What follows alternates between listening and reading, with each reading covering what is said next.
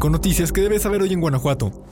Un informe de las organizaciones Elementa Derechos Humanos y Política Colectiva reveló que Guanajuato invierte poco en la búsqueda de personas desaparecidas y no localizadas, a pesar de ocupar el cuarto lugar nacional en reportes de personas en esa condición en 2022. El informe reveló que Guanajuato ocupó el lugar 19 a nivel nacional en cuanto a la inversión por persona desaparecida y no localizada, y el lugar 20 en el presupuesto total gastado por la Comisión Estatal de Búsqueda de Personas. Norma Patricia Barrón Núñez, fundadora del colectivo Una Luz en mi Camino de Irapuato, afirmó que puede o no haber recursos para la Comisión Estatal de Búsqueda, pero los colectivos y las familias de personas desaparecidas no ven la voluntad real de buscarlas. Aseguró que la Comisión Estatal opera en gran medida gracias a todos los datos que las mismas familias proporcionan. La Comisión de Guanajuato se destaca como una de las que más invierte en nómina, ocupando poco menos de la mitad de los 17 millones de presupuesto, seguido de los servicios generales, bienes muebles, inmuebles e intangibles, y por último los materiales y suministros. Guanajuato fue el último estado en crear su comisión local de búsqueda el 12 de mayo de 2020. El titular es Héctor Díaz Esquerra y según una solicitud de transparencia, hasta agosto pasado había 21 personas contratadas con base y otras 9 por honorarios.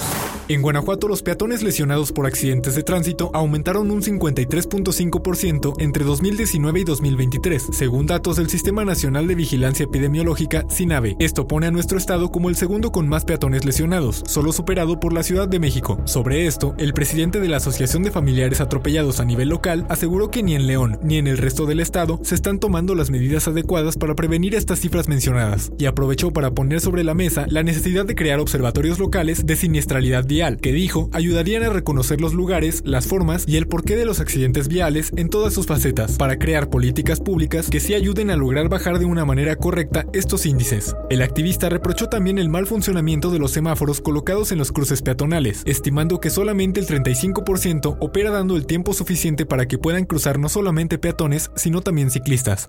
Otro niño irapuatense de 8 años murió el miércoles al recibir atención por dengue en el Hospital de Alta Especialidad de León. El secretario de Salud del Estado, Daniel Díaz, declaró que al menor se le detectó la enfermedad y estaba siendo atendido en un hospital privado de Irapuato, hasta que la Secretaría de Salud del Estado lo movilizó al Hospital General de Irapuato, y de ahí lo llevaron al Hospital de Alta Especialidad en León, donde lamentablemente murió. También mencionó que aún se realizan los estudios correspondientes para determinar con exactitud si la causa de muerte del menor fue por dengue u otra conmorbilidad. Este fue el segundo niño en fallecer debido al dengue en Guanajuato este año. El primero fue hace menos de una semana, tenía 6 años y también era de Irapuato. En el estado hay 421 casos de dengue, la mayoría son de tipo 1, aunque también han identificado de tipo 2 y tipo 3, que es conocido como hemorrágico.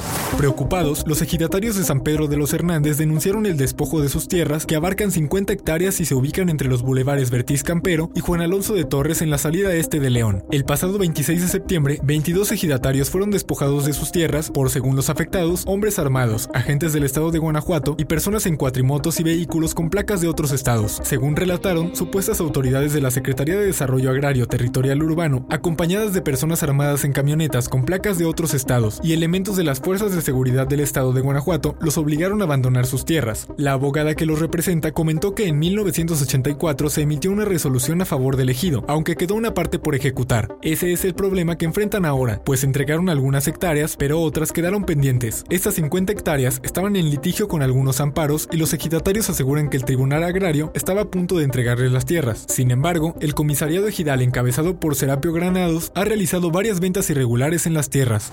Las autoridades del municipio de León pidieron paciencia durante este fin de semana debido al tráfico, desvíos de rutas y cierres de vialidades que se llevarán a cabo con motivo del Festival Internacional del Globo, el Buen Fin, el desfile de la Revolución Mexicana, la Copa Telmex, el Festival Internacional de Arte Contemporáneo, entre otros eventos. Alejandra Gutiérrez, presidenta municipal, dijo que se espera que del 16 al 20 de noviembre lleguen a la ciudad más de 400.000 visitantes y que los eventos que se realicen estarán bien organizados y coordinados entre todas las dependencias con la iniciativa privada. También confirmó que después de 10 años de ausencia, la caravana Coca-Cola regresará a León el 28 de noviembre a las 7 de la noche.